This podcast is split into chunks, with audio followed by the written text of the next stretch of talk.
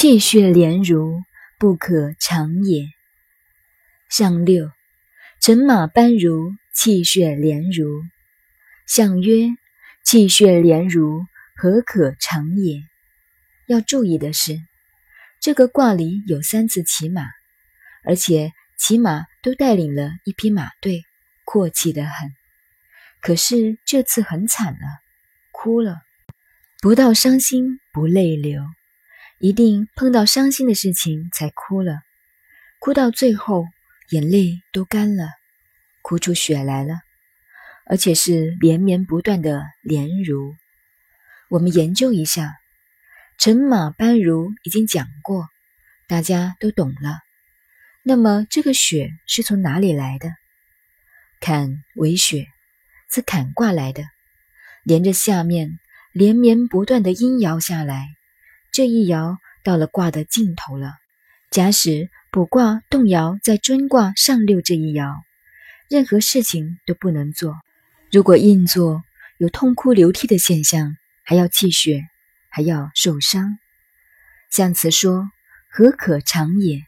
万事不能成功，不能长久。”研究易经大概是这样的方式。这里还有一个大问题：前面要大家背诵易经六十四卦的次序是乾为天，天风姤，天山遁的分工卦象次序，一直到雷泽归妹为止。可是周易的卦序并没有照分工卦排列，为什么做乾、坤、贞、蒙？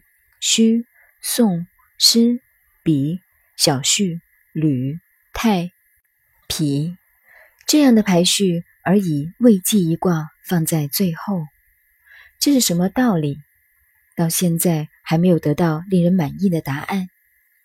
看完了古今的著作，都各有一套理由解释，仔细一看，但都不能满意。我们对孔老夫子的解释很敬重。敬仰他解释的对，但是我还是没有同意。夫子是夫子，我是我，因为理由不充足。我老实告诉大家，关于周易的次序为什么要这样排列，古今人物的解释我都没有同意。现在正在找他的原因，向各方面寻找，这是易经上的一个大问题啊。对于周易卦序的排列。希望大家熟读上下经卦名次序歌，更希望大家动脑筋找出他做如此排列的理由来。